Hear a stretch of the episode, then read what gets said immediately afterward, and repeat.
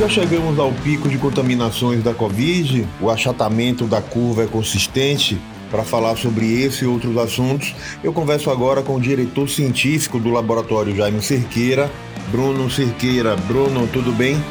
Bom dia, Oswaldinho, tudo bem, amigo? Já chegamos, já chegamos, essa curva, ela está na, na, descendente, é, o número de casos reduziu demais, muitos casos, muitos resultados negativos. Salvador está um número, inclusive, menor do que nós iniciamos lá em março, no dia 20 do 3. O interior, ele continua ainda, nós continuamos esperando para o interior um número significativo de, de resultados positivos. Agora, em Salvador, o número de casos está, graças a Deus, é, baixo casos políticos. Como você avalia a, essa pandemia como um todo? A gente teve o número de mortes crescente, a gente teve o número de contaminações, a ocupação de UTIs durante muito tempo ficou na casa dos 80%, já chegou a 90%, e agora a gente percebe realmente esse recuo. Que avaliação você faz do estágio que a gente está hoje da pandemia? Fica claro é, para quem está na linha de frente que essa curva ela ela está na descendente. Nós estamos na, na reta final, na saída. Nós passamos aí por um período crítico ali em abril, maio, junho, com pico realmente, com o número de casos acima de 40% quando a gente falava de, de rotina hospitalar, mas é, quando a gente faz um apanhado geral de pandemia de mais ou menos cinco meses, eu acho que foi possível passar com uma certa tranquilidade, entre aspas, pelas medidas tomadas, como máscara, distanciamento social e a, a, a higiene pessoal, o álcool gel. Essas foram medidas, é, do meu ponto de vista, fundamentais, foram medidas fundamentais para esse perfil que nós estamos hoje. Então foi feito isolamento, a população ela tomou consciência que o uso da máscara como barreira mecânica é um instrumento eficiente e a partir daí, Oswaldo, então, a gente vislumbra realmente abertura. Retomada aí do transporte público em 100%, abertura dos grandes centros comerciais. Então, está na hora, já saímos da pior fase, as unidades de saúde elas começam a ser desativadas e destinadas para outras doenças que continuam e vão continuar. Então, está na hora da retomada. E as praias, os grandes centros comerciais, transporte público deve voltar e a nossa população deve manter a máscara. Máscara, álcool gel e o distanciamento. Todo caso ele tem que ser investigado e a partir daí a gente volta a esse novo normal. Muitas pessoas têm levado em consideração e pensado que o vírus acabou, mas a gente não tem uma vacina e não tem previsão de que isso vá acontecer. Não seria prudente baixar as armas nesse momento, não é isso, Bruno? De jeito nenhum. Quais são as armas? O que, que nós temos hoje de eficiente? Distância, monitoramento e máscara. Isso é eficiente. Nós não temos, não temos vacina. Na última conversa nossa, Valdinho, fizemos até uma live e eu falei, ó, vacina provavelmente com maior segurança é, fevereiro, março de 2021. Tomara que chegue antes, mas a gente não pode colocar tanta pressa num processo que é tão delicado. Então, algumas as indústrias estão modulando esse perfil da vacina, avaliando todos os efeitos adversos para que a gente tenha maior segurança. Mas hoje, o que, que nós devemos fazer? Nós devemos manter as medidas que deram certo. Máscara, um certo distanciamento, monitorar, rastrear. Tem algum paciente positivo, algum indivíduo com a doença, isola esse paciente e vamos voltando aos poucos. A vacina, ela vai ser o nosso, o nosso respirar final. Agora, enquanto ela não chega, é, é óbvio, abaixar as armas, nós não podemos fazer isso, porque quem tentou fazer isso teve uma segunda é, e talvez uma terceira onda de, de, infecção. Se não tivesse cuidado, você acredita que há o risco de Salvador ter uma segunda onda da pandemia?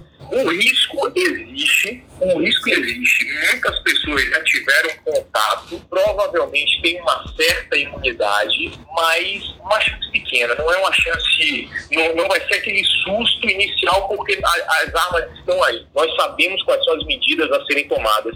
Podemos ter alguns casos, outros casos, mas não com aquela curva que nós tivemos em abril, que foi assustadora. Você causou espanto ao afirmar que os testes rápidos não eram tão precisos na confirmação da Covid. Como você avalia o processo de testagem hoje da população e quais os benefícios de conseguir testar a maior quantidade de pessoas possível? Pronto. Em relação ao teste rápido, o nosso primeiro bate-papo, eu falei, é necessário porque nós não temos testes disponíveis para grande população. Os testes, eles, os testes moleculares, que são testes para diagnóstico, o teste do SWAB, ele chegou, nós tivemos a possibilidade de testar muitos pacientes e no segundo momento nós conversamos, eu disse ao Oswaldinho, o teste rápido ele não deve acontecer, ele é muito fraco, ele não deve ser utilizado como instrumento de diagnóstico, de rastreio e acompanhamento. Olhando para trás, fazendo uma análise retrospectiva, o teste rápido realmente ele é muito fraco, ele não serviu para gerar números e talvez ele tenha até atrapalhado. Essa é a minha visão em relação aos testes rápidos que foram comprados, que foram feitos e não tiveram a eficiência que o teste laboratorial deve dar. O exame laboratorial, que é o chamado exame complementar, ele deve complementar a clínica. Quando você tem um teste que é fraco e não complementa nada, você acaba perdendo recursos e não gerando dados para tomada de decisão. Existem algumas possibilidades de alguns testes que possam ser feitos pela população, mas é importante cada uma das pessoas entenderem também em qual momento fazer cada testagem, quais as principais formas de testar hoje a Covid, o que você recomendaria? A Covid ela, ela é dividida em dois momentos. Isso é muito claro, isso está na literatura o momento da doença e o momento que o paciente ele passou da Covid.